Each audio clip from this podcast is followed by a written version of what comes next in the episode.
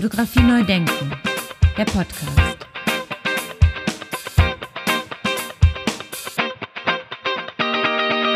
Staffel 6.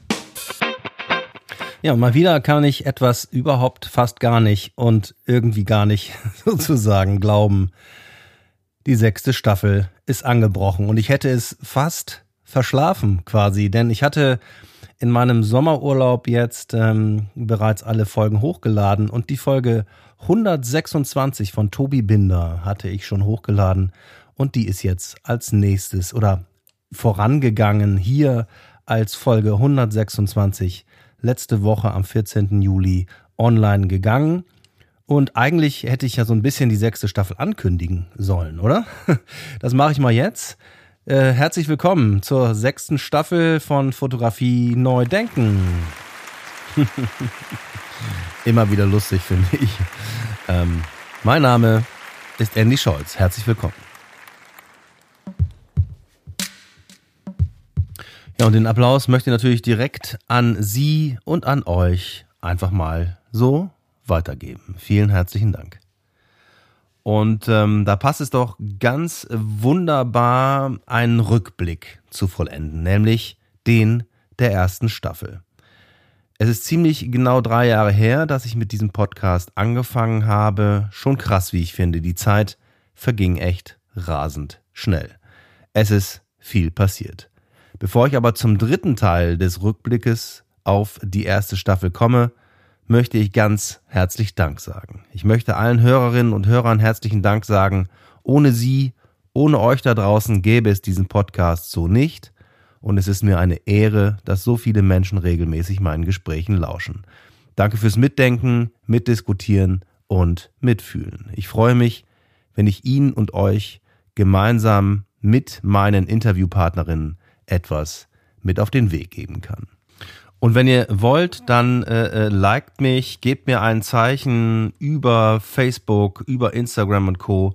Tragt euch in den Newsletter ein auf unserer Festivalseite www.festival-fotografischer-bilder.de.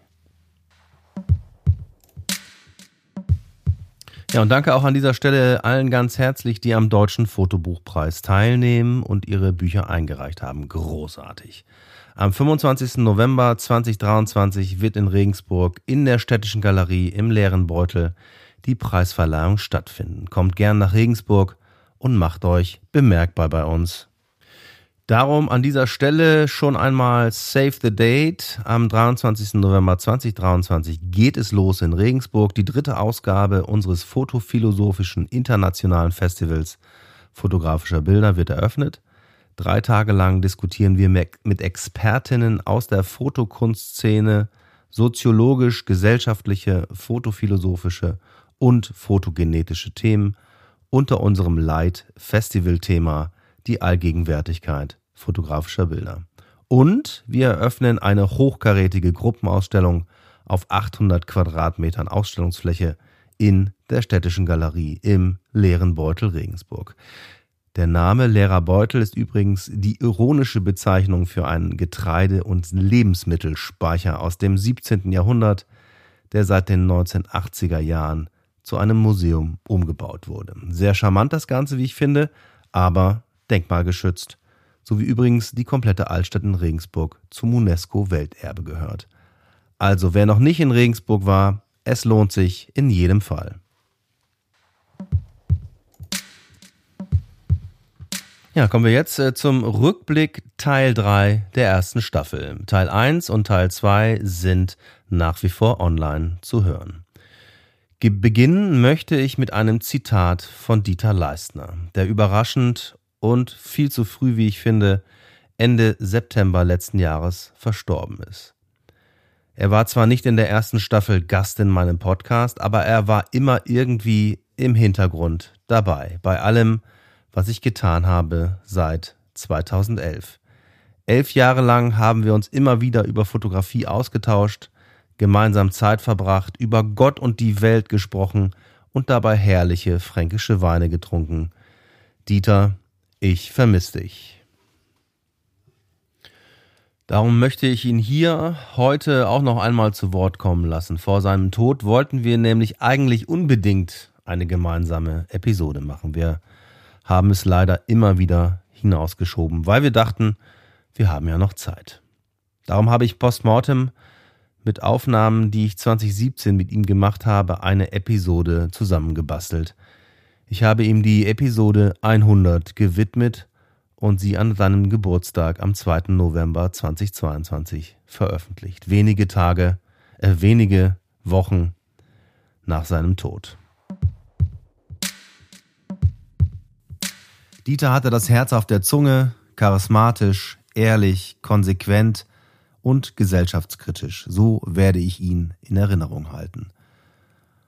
Und weil wir nicht mehr dazu gekommen sind, wie eigentlich geplant und wie wir noch im April abgesprochen haben, eben eine Fotografie Neudenken-Episode gemeinsam zu produzieren, muss ich leider auf Tonaufnahmen zurückgreifen, die ich 2017 eben genau im Kloster Windberg, quasi da, wo alles begann, gemacht habe. Mann, Dieter, das wäre eine sensationelle Episode geworden. Ich bin mir sicher, Dieter würde sagen, hey Andy, nicht Trübsal blasen, es muss weitergehen und das ist doch ganz wunderbar so, raus damit. Hören wir in die Aufnahmen von damals mal rein. Es geht um Äpfel und Birnen und darum, was das wohl mit Fotografie zu tun haben könnte.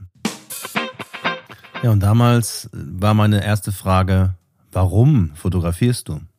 Naja, ich äh, habe viel, viel Spaß an der Fotografie und versuche mir das Leben schön und freundlich zu gestalten. Außerdem bin ich sehr neugierig, das hilft mir dabei. Da kann ich viel sehen und äh, ja, ich betrachte die Welt auch gern durch die Kamera. Und es gibt mir auch die Möglichkeit, so an viele Orte zu kommen, wo ich sonst nicht hinkommen würde. Entweder ich habe selber eine Idee, was zu machen, oder andere Leute haben eine Idee, dass ich was machen soll, was tun soll für die. Und dann wundere ich mich manchmal, was es alles gibt auf der Welt. Bin sehr erstaunt und äh, ja, viel Freude daran. Ne? Hatte auch Geschichte. Mein Großvater hat auch schon fotografiert, schon im Ersten Weltkrieg im Schützengraben mit einer Plattenkamera. Und äh, das war immer ganz schön. Ne? Und dann auch die ersten Bilder, ne? damals analog noch, schwarz-weiß. Ne? Und dann ich konnte ja nie so gut malen, und, äh, aber mit der Kamera, da, da ging das dann. Da konnte ich plötzlich Bilder machen. Ne? Und die, die wuchsen dann so aus dem Nichts hervor. Also eine wunderbare Geschichte, die Fotografie. Und äh, ich hatte früher einen anderen Beruf, da habe ich was anderes gemacht, das hat mir nicht so gut gefallen. Da habe ich dann gekündigt und äh, in diesem Job und habe mich dann lieber der Fotografie zugewandt, obwohl meine Eltern sagten, das ist nichts für dich, da wird man nichts mit, das ist eine brotlose Kunst und äh, ich bin sehr zufrieden mit dieser brotlosen Kunst. Ja, die brotlose Kunst hat ihn weit gebracht, wie ich finde, und ohne diese brotlose Kunst hätten wir uns nie kennengelernt. Adieu, mein Lieber, wir sehen uns.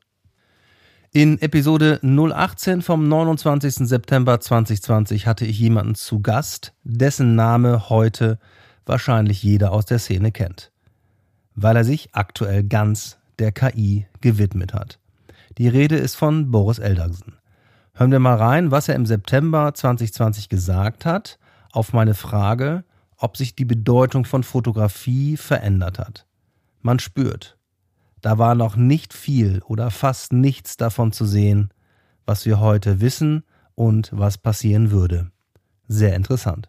Hat sich die Bedeutung von Fotografie in den letzten Jahrzehnten verändert, deiner Meinung nach? Ähm, was ich gemerkt habe, was ich wahnsinnig spannend fand in diesen letzten 20 Jahren, ist, dass sich die Formate im Internet immer mehr von Text Richtung Fotografie bewegt haben. Und zuerst wurden die Zeichen immer weniger. Es waren unlimitierte Blogs. Ähm, dann irgendwann äh, gab es eine Limitierung von Zeichen wie durch Plattformen von Twitter, dass man sagt, wir gehen mit weniger, weniger Bild aus. Und dann kamen auf einmal die Fotos, die das alles ersetzt haben. Und das Bild wurde immer wichtiger. Das hing natürlich an der Bandbreite, die schnell, das Internet wurde schneller. Und was ich auch jetzt sehe, ist, die Bedeutung des Foto, der Fotografie hat sich zwar verändert, aber ich würde auch sagen, es wird auch wieder unwichtiger. Weil in dieser Logik vom Internet, vom Text zu wenig Text zu Bild, ist der nächste Schritt, und da sind wir bereits, Bewegtbild. Das heißt, eigentlich ist, das Fotogra ist die Fotografie ja nur ein Zwischending Und das, worauf auch das Internet hinausläuft in der Zukunft, ist immer mehr Bewegtbild. Also deswegen ist die Frage nach der Zukunft der, der Fotografie und Smartphone und Internet schon kalter Kaffee. Das Bewegtbild ist da. Die Jugend von heute macht TikTok. Die sind, finden es geil, 15 Sekunden lang Videos zu machen. Und was ist dann der nächste Schritt? Ist mir egal. Also mir sind eigentlich all diese Schritte egal, weil sie nicht wirklich mit meinen Inhalten zusammenhängen. Ich, ich, ich finde es faszinierend, dem zu folgen, strategisch. Wenn was für mich passt, hole ich es raus. Aber wohin die Reise geht, kann ich nicht sagen. Es ist mir auch egal. Also ich bin da auch nicht nostalgisch. Ich finde alle, die sagen, früher war es besser und analog ist das einzig wahre, da kriege ich nur noch ein Gähnen. Das, das war schon immer so. Also ich habe als Student mal eine, eine Bücheranthologie gelesen, ähm, wo Leute über die Jugend von heute geredet haben. Und das, was die Leute über die Jugend von heute geredet haben und die technische Entwicklung, ist von den Römern bis heute immer gleich. Es ist immer die neue Technik bringt das Verderben. Das, was früher war, war besser. Die Jugend von heute ist zweifelhaft. Und dennoch haben wir es geschafft, uns über diesen Tausenden von Jahren weiterzuentwickeln. Und so wird es auch gehen. Also jede Technik ist gut und schlecht gleichzeitig nutzbar und wird so benutzt werden. Ja, in Episode 19 hatte ich Florian Jenige zu Gast, der im Zeitmagazin eine Kolumne begonnen hatte mit seinem Sohn und die sehr erfolgreich wurde. Hören wir da mal rein und hören wir auch mal die Stimme meines Sohnes, der damals den Jingle gesprochen hat. Fotografie neu denken, der Podcast. In diesen Texten zu den Bildern, worum geht es da? Worüber schreibst du da in diesen Texten? Ja, also das ist vielleicht interessant, wenn jetzt noch, wir reden hier ja, ähm, also der, der, der Titel deines Podcasts heißt ja Fotografie neu denken. Ja? Und ich glaube, also ich habe, oder die Redakteurin, also ich hatte da so eine, so eine Textredakteurin, die also ganz großartig mit mir diese Texte ähm, optimiert hat und äh, und wir haben uns natürlich alle gefragt, warum ist das jetzt so wahnsinnig erfolgreich? Also erfolgreicher als die äh, Fotokolumne von, was weiß ich, Paolo Pellegrin, also absoluten Superweltstar. Also äh, wieso gibt's was, warum funktioniert das so gut? Und ich glaube, es hängt auch oder zu einem großen Teil daran, dass ich mir sehr viele Gedanken gemacht habe über die Texte, die unter den Bildern stehen. Also es ist so, ein Leserbriefschreiber hat es auch, äh, da habe ich mich sehr gefreut, der hat es auch auf den Punkt gebracht. Also zwischen ihren Fotos und den wenigen Worten, die sie darunter schreiben, entspannt sich bei mir ein ganzer Film. Und das fand ich fantastisch, weil genau das wollte ich äh, erzielen, dass halt äh, die, dass das so hin und her oszilliert. Also die, die sprachliche Ebene, die, die, die Bilder, die man durch Text auslöst und die fotografische Ebene. Und ich glaube, dass das etwas ist, ähm, weil, also wir machen uns ja alle andauernd äh, Gedanken darüber, wie, wo steht die Fotografie, welche Bedeutung hat es und so weiter. Das sind ja die Klassikerfragen, die eigentlich irgendwie jeder sich stellt, der mit Fotografie ähm, zu tun hat. Und ich glaube, dass dass angesichts dieser in meinen Augen gestiegenen Bedeutung der Fotografie durch Social Media, Instagram und so weiter und jeder ist sich viel, viel, viel, viel mehr äh, bewusst darüber, dass Fotos eben wichtig sind und wie sie dargestellt werden.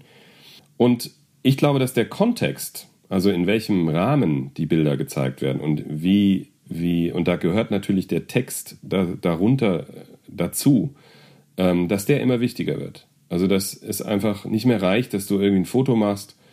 Ich habe gerade gestern mit jemandem äh, gesprochen, der sagte, ja, er hat sich irgendwie ein Buch gekauft von Magnum und da stand dann irgendwie aus den 80er Jahren irgendwie aus keine Ahnung, aus Ungarn ein Foto, schönes Foto und darunter stand halt Budapest 1984. Und, und das hat ihn halt enttäuscht, dass, dass da nicht mehr Information da ist. Und ich glaube, dass das äh, bei der Fotokolumne eben, äh, dass, dass die, dieser Erfolg dieser Fotokolumne äh, zeigt einfach, dass wenn man den Betrachter der Fotos nicht so alleine lässt mit in Anführungsstrichen nur dem Foto, äh, dass, ähm, dass das einfach, ähm, ja, dass, dass da ganz neue ähm, Rezeptionsebenen entstehen. Und ein Galerist, bei dem ich mal eine Ausstellung gemacht habe, der hat mir mal gesagt, und das finde ich wirklich, bringt ziemlich auf den Punkt, ein Bild sagt mehr als tausend Worte, aber ungenau. Sehr schön. Also sehr es schön, ist ja. einfach es, diese Interpretationsräume, die, wenn man die so ganz offen lässt, dann, ähm, ja, dann ist es für einen Betrachter oftmals schwer, Bilder wirklich zu rezipieren, so, also zu verstehen oder man verschenkt einfach viel. So. Okay, ja. Das würde ich jetzt gerne noch so äh, zu. Das ist so eine Erkenntnis, die ich gewonnen habe aus, dieser, aus diesem Prozess die, des, der Fotokolumne und auch des Buches, äh, des Schreibens. So. Also, dass die Fotos und das Schreiben äh, Hand in Hand gehen sollten. Und ich glaube auch, dass, dass das äh, auch in, in Redaktionen von Magazinen, ähm, da sind immer so getrennte Welten. Da gibt es immer die Bildwelt und die Textwelt. Und die, die einen, also die die arbeiten mehr so nebeneinander und wen, es gibt wirklich ganz wenige, die sich wirklich Gedanken darüber machen. So. Und äh, da ist noch viel Potenzial. Da kann man noch, kann die Fotografie neu gedacht äh, wirklich viel noch erreichen. Da bin ich ganz sicher. Fotografie neu denken. Der Podcast.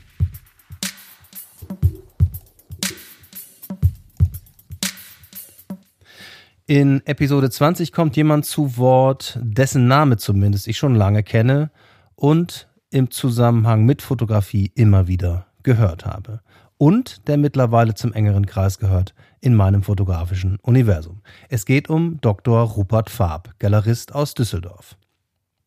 Er ist gemeinsam mit Pola Sieverding Initiator der Biennale for Visual and Sonic Media, in Düsseldorf, für die ich letztes Jahr im Juni 2022 zwölf Sonderepisoden hier in meinem Podcast produziert habe. Nächstes Jahr 2024 kommt die zweite Ausgabe und ich bin gespannt, was wir erwarten dürfen.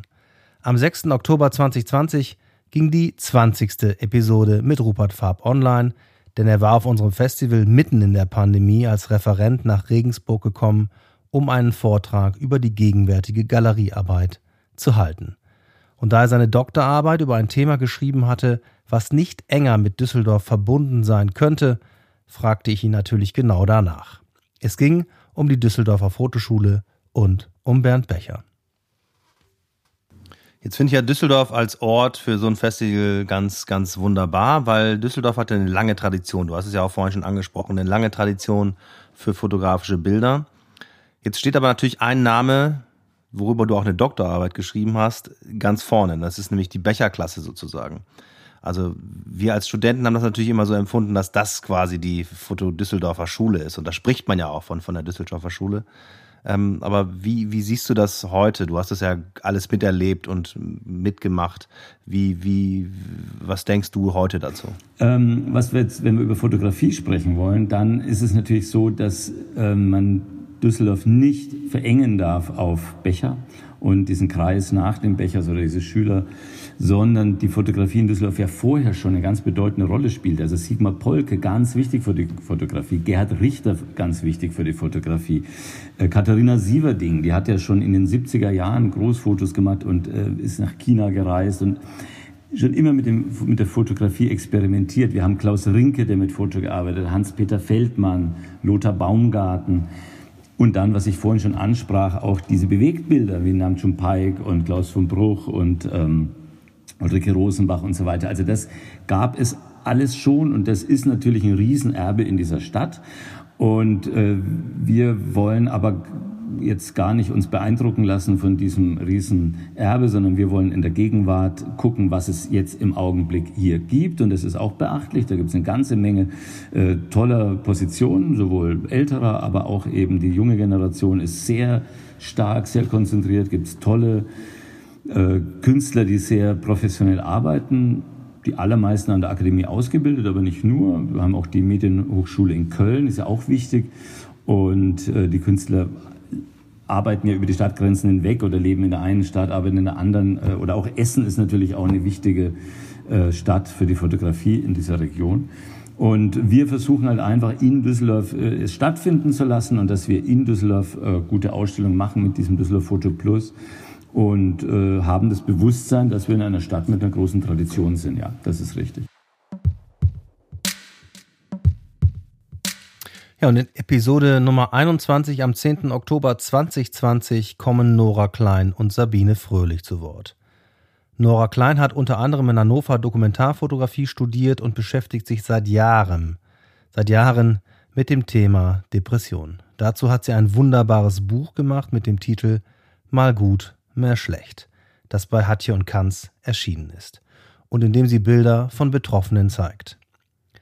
Seit ein paar Jahren veranstaltet sie eine Vortragsreihe gemeinsam mit Sabine Fröhlich, und sie waren auch 2020 zu Gast mit dem Vortrag auf unserem Festival und es war sehr eindrucksvoll und intensiv zu sehen, was sie denn berichtet haben. Dieses Jahr im November 2023 haben wir die beiden noch einmal eingeladen zu einem Abend mit Bildern zum Thema Depression. Darauf freue ich mich schon sehr. Hören wir mal rein, was Nora Klein und Sabine Fröhlich 2020 gesagt haben. Nora, wie, wie ging es dir dabei, als du die Fotos gemacht hast, als du sie dann gesehen hast und als du dann auch diese ganzen Erfahrungen und Erlebnisse sozusagen aufgenommen hattest? Wie, wie war das für dich? Also ich glaube, was ich viel spannender fand, waren erstmal die Gespräche.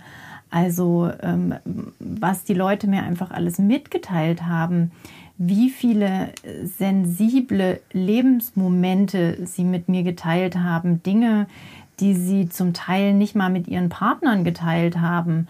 Also darüber war ich unglaublich erstaunt, wie offen und mutig die Menschen mit mir gesprochen haben. Und ja, ich glaube, ein Stückchen weit durch diese vielen und langen, intensiven Gespräche hatte ich, habe ich sehr viele Facetten kennengelernt und fand das alles erstmal einfach super spannend und sehr besonders, diese Einblicke haben zu dürfen. Und ganz oft gab es in diesen Gesprächen dann schon Ansätze, wie man damit fotografisch umgeht. Und da habe ich einfach erstmal ganz, ganz viel gesammelt. Also später beim Transkribieren der Interviews ähm, gab es immer mal so ein paar inhaltliche Ansätze, was für Fotoorte sich eignen, um dafür Bilder zu machen. Ich erinnere mich mit Sabine, dass wir dann auch Sie hat so bestimmte Orte, die ihr Kraft geschenkt haben, dass wir dann solche Orte besucht haben und ähm, ja, dort Bilder gemacht haben. Und aus so einer riesigen Sammlung von ganz viel Material musste dann natürlich nur ein ganz kleiner ähm, Teil ausgewählt werden, aber der hoffentlich durch seine Intensität ähm, und die Reduktion noch stärker wird, sage ich jetzt mal. Und das ist auch so ein Stückchen weit einfach über Jahre gewachsen. Also zu Beginn habe ich ja gesagt, dass ich mit vier Menschen gearbeitet habe. Dann habe ich nach diesen vier Menschen erstmal wie so eine Art Magazin hergestellt, was eher nach Personen aufgebaut war. Und später im Bildband ist das ja gar nicht mehr einer Person zuordbar, sondern fließt alles ineinander. Also eher übergeordnet der Krankheit bezüglich. Und das ist halt, finde ich, auch toll, dass das so gewachsen ist, dieses Projekt mit der Zeit. Also erst als erstes richtiges Produkt ist 2016 der Bildband entstanden. 2017 gab es eine Ausstellung zum Projekt und seit 2018 bin ich gemeinsam mit Sabine auf Vortragsreise.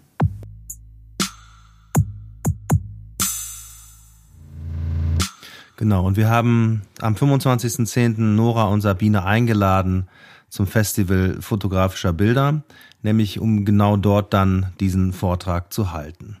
Glaubt ihr, also du und Sabine, glaubt ihr, dass man durch diese Bilder die Depression besser versteht oder sogar besser erklären kann?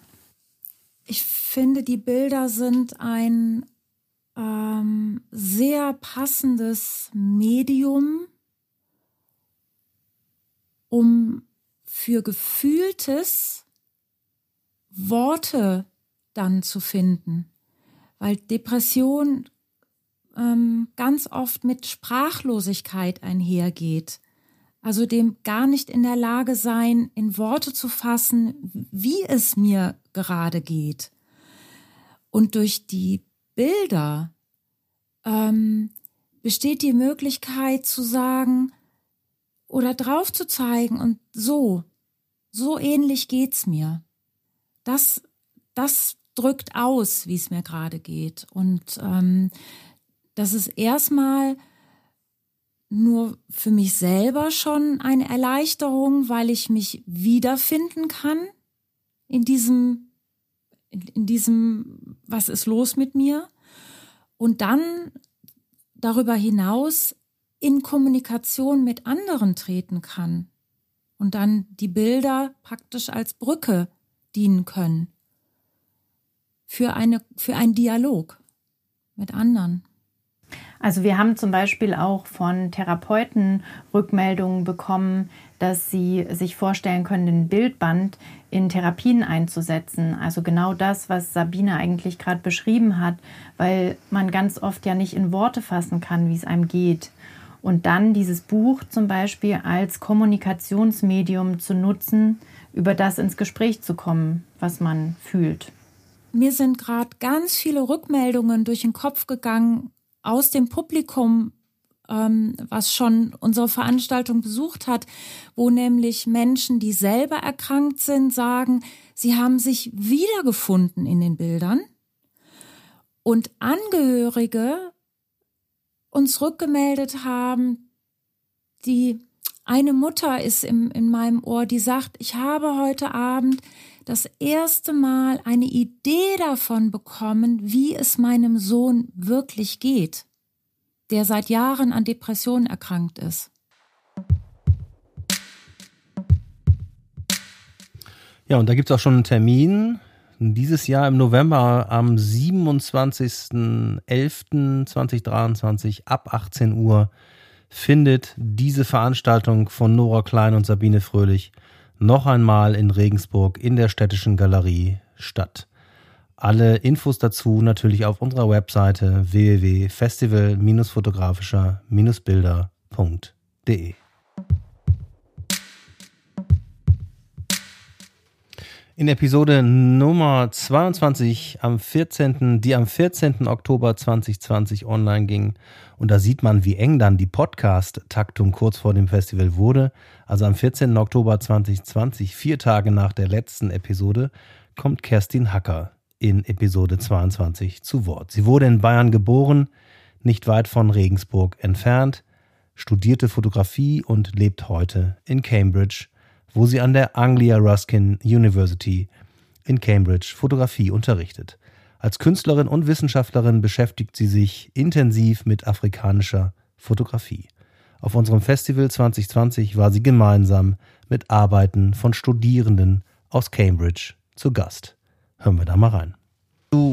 Woran liegt das, dass wir immer wieder die gleichen Bilder von Afrika sehen? Es gibt sehr wenig Variation und sehr wenig Verständnis, dass sich Afrika entwickelt und äh, verändert und dass es wie hier in Deutschland, England, eine ständige Verschiebung des Bilds, was was äh, gibt, eine eine Anpassung zu den modernen Umständen, in denen wir leben. Diese Anpassung findet oft in den Medien nicht statt und dadurch hast du dann Bilder, die eigentlich veraltet sind, äh, nicht, nicht sachgemäß sind, äh, werden dann als Symbole für Afrika benutzt, ähm, wo F Fotografie nicht mehr äh, als Akt eines äh, Findens einer, einer Position äh, genommen wird, sondern als Symbol. So sieht Afrika aus. Das wissen wir und das wollen wir beibehalten. Ähm, und diese, diese Ver und, äh, Unterhaltungen äh, finden statt mit afrikanischen Fotografen dann. Mit, äh, wir haben also Workshops in Sambia auch äh, mit, Afrikan äh, mit sambischen Fotografen. und dort haben wir dann verschiedene Workshops mit Themen aufgegriffen. Welches Thema zum Beispiel? Welches kannst du Also die Gentrifizierung von Stadtteilen in Lusaka, also der Hauptstadt von, von Sambia, ähm, das sehr ähnlich ist mit, mit vielen Entwicklungen in anderen Großstädten, ähm, wo also diese multi-internationalen ähm, Geschäfte sich ausbreiten in einem Gebiet, das früher als Arbeiterviertel, ähm, vielleicht sogar als armes Arbeiterviertel da äh, benutzt wurde die, äh, und die Leute dann rausgeschoben werden in, äh, in, in, in neue Gebiete. Also das sieht man auch in Sambia und, und, die, äh, und diese Geschichte zu festzuhalten war Teil eines, äh, eines Workshops, diese Stories of Kalingalinga. Ähm, und wir versuchen dann, in ein paar Jahren werden wir versuchen, nochmal so einen Workshop zu, äh, zu machen mit dem gleichen Thema äh, und, und zu gucken, ob da jetzt äh, mehr äh, Veränderungen stattgefunden haben während dieser Zeit. Und dann wollte ich ja eigentlich heuer im Sommer dann äh, noch nach äh, nach Sambia, aber mit Covid ging das ja nicht. Und dann haben wir also jetzt einen Online-Workshop gemacht äh, mit, mit, mit sambischen Fotografen, äh, die ähm, festhalten, dieses sambische Erleben dieses Viruses. Das ist ja ein weltweiter Virus. Ähm, der ist ja überall zu finden, in jedem äh, Erdteil. Und so oft werden ja Pandemien in, in Afrika sehr dramatisch fotografiert. Ja, anders als wir das in, in, in Europa gehandelt hätten. Ich, ich wollte dann, oder wir haben dann beschlossen mit dem Visual Arts Council, dass es eigentlich sehr interessant wäre, junge Fotografen zu bitten, sich äh, ihre, ihre Sichtweise dieser Krise, die, diesen, diese Pandemie äh, zu fotografieren. Ähm, und das sind sehr subtil, äh, subtile Bilder, die, die nicht so dramatisch sind. Also das ist jetzt kein News Photography mit ähm, sehr dramatisch, sondern da geht es dann um Mental Health Issues, also äh, die, die diese Ständen auch mit, mit erleben durch dieses Eingesperrtsein, dieses zu viel Essen, weil, weil er einem langweilig ist oder weil es einem äh, Mut gibt. ähm, äh, oder, oder wir haben, haben dann einen äh, Fotografen, der auch im Krankenhaus arbeitet, der dann äh, dort fotografiert. Also so, wir haben ganz unterschiedliche äh, Ansatzweisen mit diesen Fotografen. Und das ist eigentlich ganz interessant, so dieses, diese nuancierte Sichtweise einer, einer Krise, die wir eigentlich von Afrika nicht gewohnt sind. Seit 2012 unterrichte ich an der Universität Regensburg am Institut für Kunsterziehung und ich habe über die Jahre mehr als 500 Studierende in meinen Seminaren sitzen gehabt. Einer der ersten war Matthias Weich, der mittlerweile eine Doktorarbeit über die Vermittlung von Fotografie im Kunstunterricht geschrieben hat. Das war dann für uns Grund genug, wie ich finde, ihn 2020 als Referent auf die Bühne zu stellen und mal zu hören, worum es bei ihm geht. Hören wir mal rein in Episode 23, die am 17. Oktober online ging. Das waren dann nur noch drei Tage später als die vorherige Episode. Hören wir mal rein. Also du schreibst im kunstpädagogischen Kontext, kann man das so sagen? Also für Kunstpädagogen? Also der Fokus liegt auf der Kunstdidaktik tatsächlich, ja, das ist, kann man schon so sagen, glaube ich. Aber ähm, ich würde jetzt nicht sagen, dass es eine rein kunstpädagogische Arbeit ist, weil auch ja, ein Teil von meiner Dissertation oder von meiner, meiner Prom Promotionsarbeit ist schon auch ähm, ja die intensive Analyse und Reflexion von auch von künstlerischen Schaffensprozessen, in dem Fall in der Fotografie eben. Das heißt, ich gehe eigentlich schon vom künstlerischen Schaffensprozess aus, ähm, also vom fotografischen äh, Gestaltungs- oder Schaffensprozess äh, und versuche da eben auch Rückschlüsse zu ziehen, die letztendlich dann natürlich auch in didaktische Fragestellungen mit einfließen.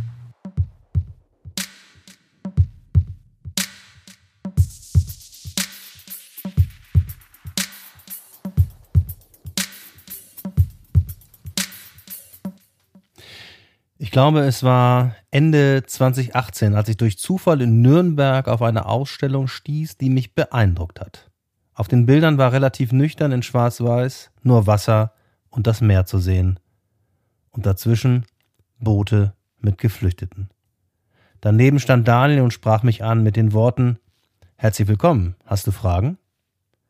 Es stellte sich heraus, dass Daniel Kempf Seifried auf eigene Faust mit der CI von Regensburg aus im Mittelmeer unterwegs war, um die Flüchtlingsboote zu begleiten. Eine bewegende Geschichte. Wir zeigten einen großen Auszug aus dieser Arbeit auf unserem Festival 2020. Die Tagebuchauszüge und die Gästebucheinträge von Daniel habe ich von Thomas Büchel sprechen lassen. Nebei kommt aus Eritrea. Kennengelernt habe ich ihn auf der CI. In Sizilien hat er zum ersten Mal europäischen Boden betreten. Auf der Reise Richtung Norden war er einige Zeit in Bozen und hat sich dann bis nach Deutschland durchgeschlagen. Seit diesem Jahr wohnt er in Bamberg. Begonnen hat seine Reise im November 2016 in seinem Heimatland Eritrea. Seine Reise war ein absolutes Martyrium. Auf dem Weg zur Küste von Libyen wurde er von einem Schmuggler zum anderen weitergereicht. Endlich in Libyen angekommen, wurde er mit hunderten anderen Menschen in eine Halle gesperrt. Zu essen gab es zwar, aber jeden Tag das gleiche. Pasta. Morgens, mittags, abends. Natürlich ohne Soße, nur Pasta. Er hat erzählt, wenn du bezahlst, was die Schmuggler verlangen, darfst du auf ein Boot nach Europa. Wenn du kein Geld hast, musst du da bleiben. Nibais Bruder ist erst 15 Jahre alt, aber auch er hat sich vor zwei Jahren auf den Weg nach Europa gemacht. Irgendwo ist er verschwunden. Niemand weiß, wo er ist oder ob er überhaupt noch lebt. Nebai hat sein Foto schon mehrmals auf Facebook gepostet aber es hat sich niemand gemeldet. Sie fragen sich bestimmt, warum ich in Schwarz-Weiß fotografiert habe. Dafür gibt es mehrere Gründe. Der Betrachter muss genauer hinschauen, er wird nicht vom Wesentlichen abgelenkt. Goldene Wärmefolien und rote Schwimmwesten sind völlig irrelevant für das Thema, wären aber bei einer bunten Fotografie immer im Blickpunkt. Die Farben Schwarz und Weiß stehen auch für die Hautfarben der Afrikaner und Europäer. Außerdem steht die Farbe Schwarz für den Tod, Weiß steht für das Licht, das die Flüchtenden in Europa sehen. Für viele der Menschen auf der Flucht gilt der Satz, den ich so oft gehört habe, Europa oder der Tod. Diese Mission hat mich an meine persönlichen Grenzen gebracht, sowohl beim Fotografieren als auch beim Umgang mit den vielen Menschen an Bord. Es gab immer wieder Stresssituationen, Dazu kam mein persönlicher Kampf gegen die Seekrankheit und gegen den permanenten Schlafmangel. Immer wieder wurde ich vor die Entscheidung gestellt, fotografieren oder helfen. Sobald aber Menschen in Lebensgefahr waren, war für mich eines klar. Retten. Alles andere geht gar nicht. Ja, danke, Daniel, für diese, für diese wirklich berührende Beschreibung deines Erlebnisses von 2017 auf der CI im Mittelmeer. Und ich habe dich ja kennengelernt dann in deiner Ausstellung 2018 in Nürnberg und du hast mir dann auch äh, erzählt von Anfeindungen, die du erlebt hast äh, und vor allen Dingen auch tatsächlich direkten Gästebucheintragungen. Ja, ja, vor allem bei den Ausstellungen halt, die haben sich halt nicht äh, getraut, mir direktes zu sagen, die haben das dann halt in das Gästebuch reingeschrieben. Verschiedenste äh, Kommentare halt. Ne, einer hat halt gedacht, äh, ich würde mich äh, durch die Arbeit auf, äh, auf der CI bereichern, ich würde da Geld verdienen und durch die Not von anderen äh, würde ich großes Geld verdienen, hat er geschrieben. Zum Beispiel. Das ist ja definitiv nicht der Fall, du hast ja kein Geld dafür. Ich habe gar nichts, ich habe sogar selber noch was zahlen müssen, ja, für den Flug und so. Da hat keiner ein Geld verdient auf der CI, ne? Und auch äh, später mit der Ausstellung habe ich kein Geld verdient. Hm. Also die haben schon teilweise übertrieben, die Leute, und haben halt versucht, äh, mich niederzumachen. Gästebucheinträge. Sinnlose Aktion. Habgier ist eine Sünde. Sie sind kein Held, nur ein geldgieriger Urlauber. Reine sensationelle Abbildungen. Nur überwiegend junge Männer Irgendwann dreht sich die Welt nicht mehr bei dem Ungleichgewicht. Alles Terroristen, raus mit den Sauen. Na und? Versenkt den Scheiß.